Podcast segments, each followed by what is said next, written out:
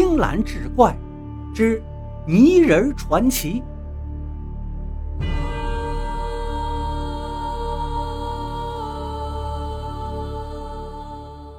张麻子是镇上的泥瓦匠，因为长相不怎么讨喜，年过三十了还是光棍一条。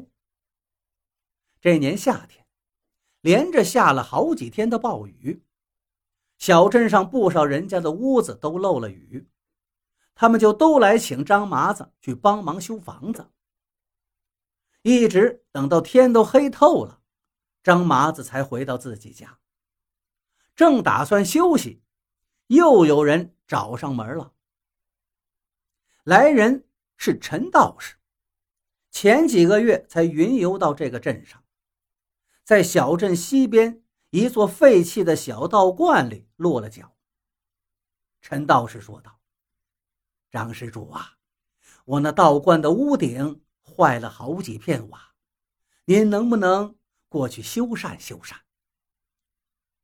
张麻子有些为难道：“这黑灯瞎火的，外头还在下着暴雨，不如等明日再说吧。”陈道士却说道。张施主啊，你看这暴雨下个不停，你就忍心让我淋一夜的雨吗？您放心，我自有办法护您的周全，您只管跟着我去就是了。张麻子架不住陈道士的软磨硬泡，只好跟着他去了那个破道观。等到了地方一看呢，积水已经漫过脚背了。屋里头是大雨如注，哪儿还能点得上油灯啊？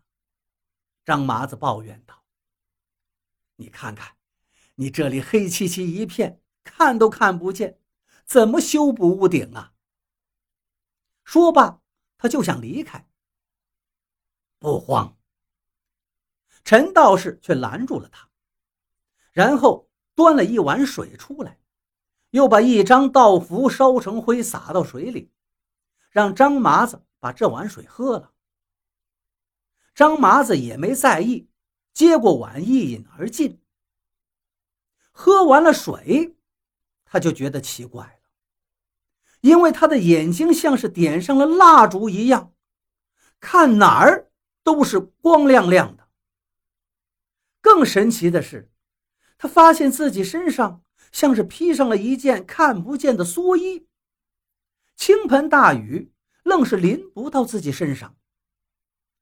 只听陈道士道：“张施主，我这个法术只能维持一炷香的功夫，请您抓紧时间修房子吧。”张麻子不再啰嗦了，甩开膀子就开干。他手脚麻利，没多久就把破烂的屋顶修缮得齐齐整整。哪怕暴雨不停，也漏不到屋里一滴雨了。陈道士拍拍张麻子的肩膀，感激地说道：“张施主辛苦辛苦，我本打算好好报答你，可我这里现在还是一片狼藉。等过几日，我做好了准备，再请您来做客。要是换做以前……”张麻子肯定不会把陈道士这番客气话放在心上的，可是刚才已经见识过他那绝妙的手段，他已经不敢再轻视人家了。对陈道士这个邀请也十分期待。张麻子盼呐盼呐，但是接连两天也没有任何消息。第三天清早，有个婢女模样的女子。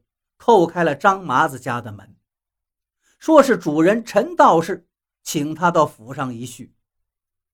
张麻子心中惊奇呀，这个女子模样俏丽，举手投足都令人赏心悦目，一看就是来自大户人家。一个住着破道观的穷酸道士，如何能请得起这样的婢女服侍自己呢？张麻子带着疑惑，跟着女子到了道观里。一进门，他就吓了一跳。这还是那个破道观吗？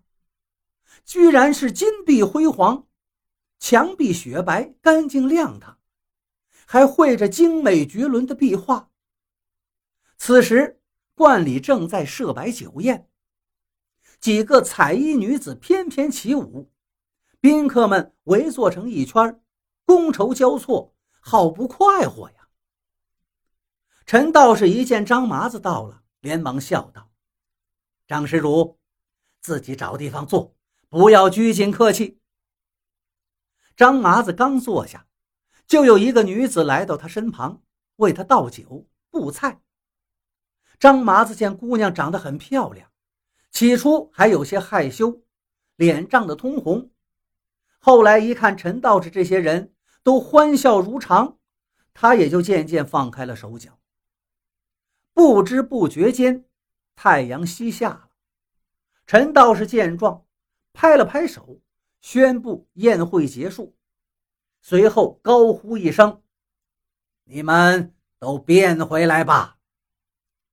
刹那间，无论是翩翩起舞的女子，还是穿梭在酒席宴间端酒送水的仆从，或者是坐在张麻子身边服侍他的美人，甚至就连那些个宾客，这些人先是一僵。